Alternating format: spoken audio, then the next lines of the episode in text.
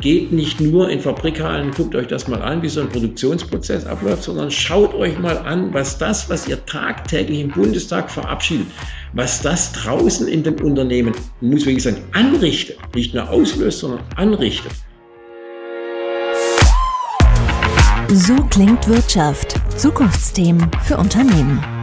Jeden Mittwoch sprechen wir mit EntscheiderInnen über die Herausforderungen und Trends in ihrer Branche. Mit jeder Menge Insights und neuen Denkanstößen. Aus der Wirtschaft für die Wirtschaft. Fachkräftemangel, teure Energie, hohe Inflation. Die Herausforderungen für Unternehmen häufen sich. Etwas, was für alle Unternehmen gleichermaßen gilt, ist außerdem, dass die Bürokratie in Deutschland zu einer immer größeren Belastung wird. Unser Thema heute. Warum ist das wichtig? Dass die Wirtschaft unter den hohen bürokratischen Hürden in Deutschland leidet, ist nicht neu. Aktuell beurteilt jedes fünfte Unternehmen den bürokratischen Aufwand in der Zusammenarbeit mit den Behörden als sehr groß, mehr als die Hälfte zumindest als groß. Zu diesem Ergebnis kommt eine Umfrage, die das Institut für Demoskopie Allensbach durchgeführt hat. Für Besserung soll jetzt ein neues Bürokratieentlastungsgesetz sorgen. Dieses Gesetz haben SPD, Grüne und FDP in ihrem Koalitionsvertrag angekündigt. Mitte Januar hat die Bundesregierung diverse Verbände dazu aufgerufen, erstens unnötige Bürokratie zu benennen und zweitens konkrete Vorschläge zu machen, wie sich bürokratische Hürden abbauen lassen. Insgesamt haben 57 Verbände 442 Vorschläge eingereicht. Etwas mehr als ein Drittel davon wurde in die sogenannte Kategorie 1 einsortiert.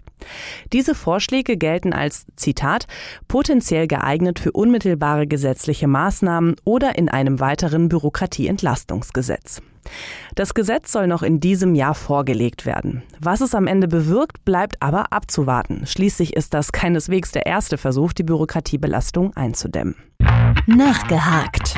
Mein heutiger Gast sagt, ein Paradoxon unserer Politik ist es, dass sie zwar immer wieder Entbürokratisierung verspricht, aber die konkreten Maßnahmen zum genauen Gegenteil führen. Mit ihm möchte ich heute darüber sprechen, was Unternehmen selbst tun können, um die Belastung durch viel Bürokratie zu reduzieren.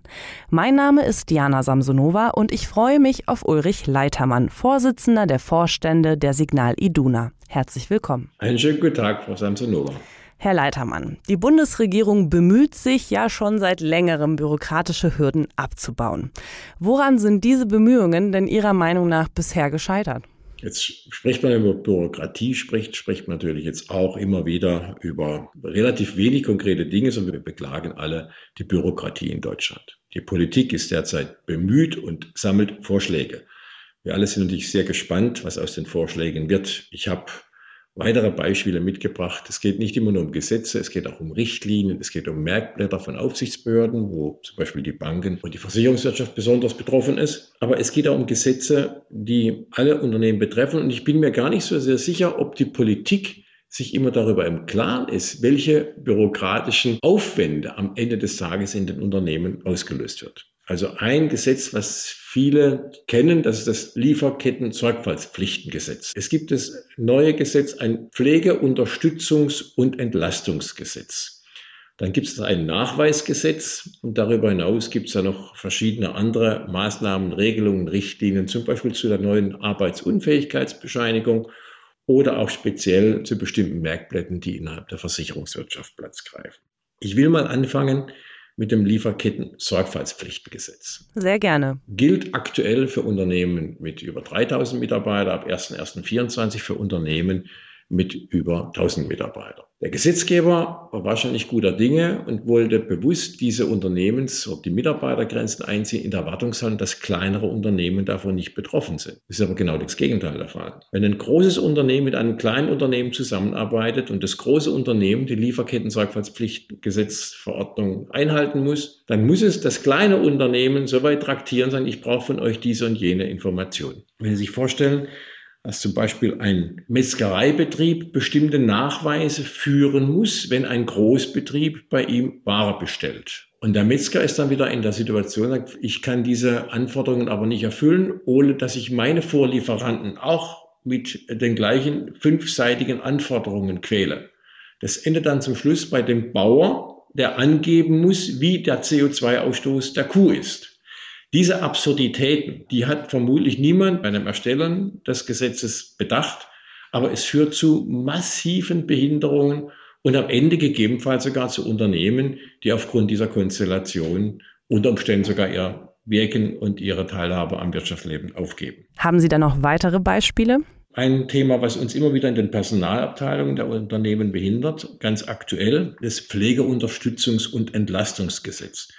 Dieses Gesetz regelt die Beiträge zur gesetzlichen Pflegeversicherung und wir wissen, dass Familien entlastet werden sollen und diejenigen, die keine Kinder haben, die sollen eben höhere Beiträge bezahlen. Jetzt könnte man ja auf die Idee kommen und sagen, in den Betrieben weiß ja jeder Arbeitgeber, wie viele Kinder sein Arbeitnehmer hat oder die Arbeitnehmerin. Im Zweifel sagt man, steht auf der Lohnsteuerkarte. Mitnichten. Auf der Lohnsteuerkarte sind die Freibeträge eingetragen, aber mitunter gibt es familiäre Verhältnisse, wo die Anteile und die Kinder nicht beiden Partnern zugeordnet sind, sondern vielleicht nur dem Ehemann oder der Ehefrau. Das heißt im Klartext, jetzt gehen wir alle hin als Arbeitgeber schreiben unsere Mitarbeiter an und fragen bei den Mitarbeitern, wie viele Kinder sie in den entsprechenden Altersklassen haben um dies zu erfassen. Ein Wahnsinnsaufwand, der Unternehmen betrieben wird. Hat der Gesetzgeber das realisiert? Ich weiß es nicht. Man müsste die Politiker fragen, ob sie sich dessen im Klaren waren. Aber werden wir hier doch einmal konkreter. Welche Nachteile ergeben sich denn aus der Bürokratiebelastung, also für Unternehmen im Allgemeinen und die Versicherungs- und Finanzbranche im Besonderen? Also es ist, hat natürlich was mit Kosten zu tun. Auf der einen Seite und auf der anderen Seite ist natürlich auch die Frage, in einer Zeit mit Arbeitskräftemangel ist auch die Frage, auch in den öffentlichen Verwaltungen, die beklagen ja auch, dass sie keine Arbeitskräfte mehr finden. Wer soll das alles noch nachhalten? Jedes Gesetz funktioniert nur so gut, wie es dann irgendwo auch noch einen Kontrollmechanismus gibt. Also man baut für jede Bürokratie, baut man auch einen Kontrollmechanismus auf. Und wenn in den öffentlichen Verwaltungen aber niemand mehr da ist, der das noch kontrollieren kann und in irgendeiner Form nachhält, dann ist doch die Frage, fällt es eigentlich noch auf, wenn sich jemand an diese Gesetze nicht mehr hält. Ja? Also man muss sich schon überlegen, ob das alles auch noch umsetzbar ist, zumutbar, neben den Kosten. Und wie viel bürdet man der Wirtschaft noch auf? Am Ende des Tages reden wir auch über die Frage der Wettbewerbsfähigkeit.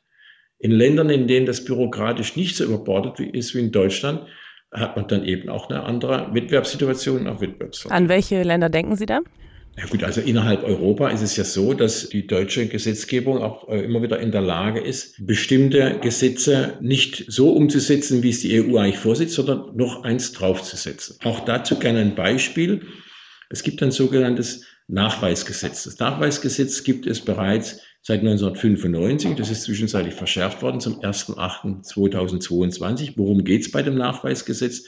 Da geht es darum, dass Arbeitsverhältnisse und Arbeitsbedingungen bei Vertragsabschluss in einem Arbeitsvertrag festzuhalten sind, also ein Nachweis geführt wird. Das war bisher auch wenig problematisch. Jetzt hat der Gesetzgeber allerdings eingegriffen und äh, festgelegt, dass Änderungen, und zwar alle Änderungen, die nicht offensichtlich unwesentlich sind, auch schriftlich festgehalten werden müssen. Die EU sieht vor, dass in Textform gemacht werden muss. Der deutsche Gesetzgeber hat das verschärft in Schriftform. Bedeutet, dass jede Regelung auf Papier gedruckt, verschriftlicht und im Original unterschrieben werden muss.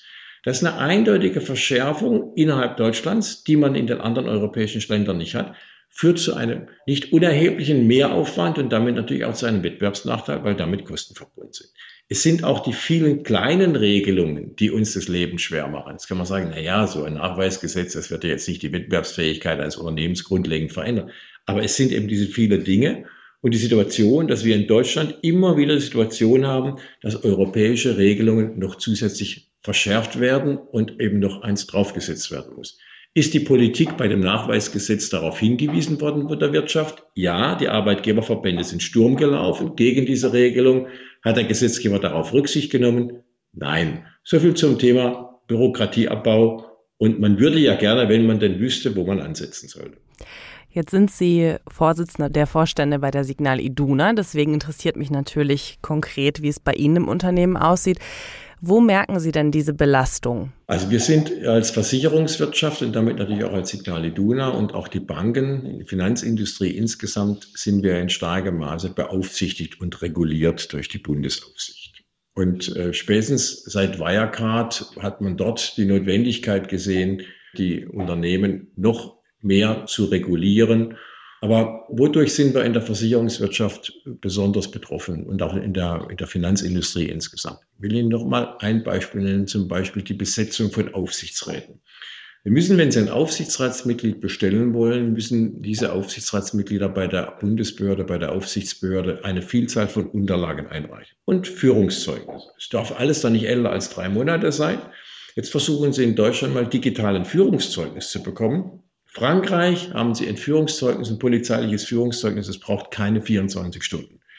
In Deutschland müssen Sie persönlich hin, Unterschrift leisten, Personalausweis vorlegen, all diese Themen. Noch in der Vergangenheit war das jetzt so, dass man diese Nachweise führen muss, wenn jemand zum ersten Mal in den Aufsichtsrat berufen wird. Ein Merkblatt der Bundesaufsichtsbehörde sieht vor, dass ab kommendem Jahr bei jeder Bestellung, dass die Unterlagen neu vorgelegt werden müssen. Ein wahnsinnig bürokratischer Aufwand, diese Unterlagen einzusammeln, bei der Aufsichtsbehörde einzureichen. Und wenn Sie dann wie in so einer Unternehmensgruppe wie der Signal Iduna Gruppe eben mehrere Vorstandspositionen haben bei mehreren Unternehmen, weil es eben zur Gruppenstruktur dazugehört, dann müssen Sie für jedes Unternehmen einzeln diese Unterlagen einreichen. Sie können nicht für die gesamte Gruppe die einmal einreichen, sondern für jedes Unternehmen separat. Sie sehen also, gibt es ja ein paar pragmatische Beispiele. Damit ist auch gleich ein Vorschlag unterbreitet, wie man es besser machen kann. Abschaffen. Genau, wenn man jetzt sagt abschaffen und frustriert über diese ganze Bürokratie ist, wie verschafft man sich denn Gehör? Sie haben eben ein Beispiel genannt, wo sich die Finanzbranche wahnsinnig aufgeregt hat, gebracht hat es am Ende nichts. Heißt es, ist es auswegslos oder was kann man tun? Wie organisiert man sich? Wie organisiert sich die Signal Iduna? Ja, also hoffnungslos ist es natürlich nie. Dann hat man seinen Job verfehlt. Man glaubt natürlich immer an Besserung. Äh, Im Moment würden wir auch im Zeugnis für die Politiker unterschreiben, sie haben sich stets bemüht. Wir wissen alle, was es im Zeugnis bedeutet. Ich würde mir wünschen, dass die Politik es endlich mal unter Beweis stellt. Insofern sind wir natürlich gespannt, was bei dem Bürokratieabbaugesetz dann tatsächlich rauskommt, wie das gestaltet sein soll. Ich sagte ja bereits, allein die Tatsache, dass man dafür ein Gesetz braucht, ist ja für mich schon etwas befremdlich. Früher gab es mal noch einen Normenkontrollrat, glaube ich, der die Gesetze auch noch zu überwachen hatte, äh, auf die Belastungsseite. Den gibt es auch immer noch. Den gibt es immer noch, jawohl. Der macht wahrscheinlich auch noch irgendwo einen Job. Da gibt es wahrscheinlich auch viele Beamte, die dafür tätig sind. Wenn man allerdings dann die Beurteilungen liest und die finanziellen Auswirkungen für die Belastung der Unternehmen, dann stelle ich mir immer die Frage, wer rechnet da eigentlich? Hat man da mal mit einem Unternehmen gesprochen? Also konkret auf die Antwort, wir werden weiter kämpfen, wir werden weiter darauf hinweisen und wir werden die Politik, ne, insbesondere auch der Bundeskanzler hat neulich auch Anfang des Jahres in einem Forum auch gesagt, wenn man ihm konkret Vorschläge macht, wie Gesetze und was in den Gesetzen zu ändern ist, dann setzt er sich dafür ein, die umzusetzen. Ich weiß, dass er zwischenzeitlich eine lange Liste hat. Das gilt auch für viele andere Minister. Wir werden sie an ihren Taten jetzt messen müssen und müssen das mal ganz anders einfordern, so nach dem Motto, ihr habt Listen abgefordert, ihr habt die Listen bekommen. Was ist aus Punkt Nummer 67 auf der Liste geworden? Das akzeptieren geht gar nicht. Und vielleicht versteht sie Politik endlich, wenn sie keine Mitarbeiter mehr haben, wo sie die Gesetze umgesetzt bekommen und die Verordnungen. Denn alles ist ja immer auch mit Kontrolle und mit Prüfung versehen. All das, was hier in Gesetzen veranstaltet wird, wird teilweise von Wirtschaftsprüfern geprüft, testiert, abgenommen. Also die Kontrolle der kontrollierten Kontrolle auch noch implementiert. Und da ist irgendwann ist einfach das Fass am Überlaufen und da wird, werden sich die Branchen auf die Hinterfüße stellen und irgendwann sagen müssen, wir kriegen die Dinge nicht mehr umgesetzt. Und wir finden auch keine Ansprechpartner mehr in der Verwaltung, weil sie dort keine Arbeitskräfte mehr haben. Also der Druck wird, glaube ich, von der Arbeitskräfteseite kommen und schlicht und ergreifend aus der Wirtschaft, die irgendwann einen Punkt erreicht hat, wo sie sagen, jetzt ist gut. Und ergibt es Sinn, sich da in Verbänden zu organisieren, um eventuell größeren Druck ausüben zu können? Oder was würden Sie da raten? Ja, das tun wir natürlich. Also wir tun das ja nun in den unterschiedlichen Verbänden. Wir machen das, wenn es um Personalfragen geht, machen das über den Arbeitgeberverband der deutschen Versicherungswirtschaft. Wenn es um äh, inhaltliche Fragen geht, jetzt zum Beispiel auch dieses Thema Merkblatt der Versicherungsaufsicht äh, zum Thema Bestellung von Aufsichtsräten, dann machen wir das über den Gesamtverband der deutschen Versicherungswirtschaft, den GDV. Wir machen es über den PKV-Verband, den Verband der privaten Krankenversicherer in Deutschland.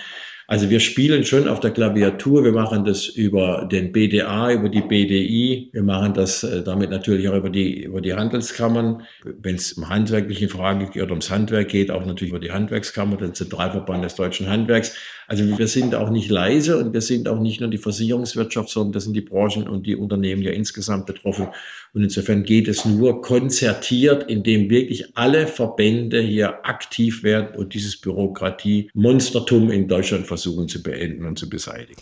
Gibt es denn Möglichkeiten, wie Unternehmen diese Bürokratiebelastung zumindest auf ihrer eigenen Seite reduzieren können, beispielsweise durch den Einsatz von KI? Vielleicht gibt es ja noch andere Möglichkeiten. Ja, natürlich, natürlich. Also wir leiden nicht nur unter Bürokratie, sondern wir leiden natürlich auch unter dem Arbeitskräftemangel. Und insofern müssen wir natürlich auch alle Möglichkeiten, die uns die Digitalisierung natürlich bietet, da gehört künstliche Intelligenz mit dazu, auch nutzen, um die Arbeit nicht nur zu vereinfachen, sondern weitestgehend eben auch elektronisch abzuwickeln.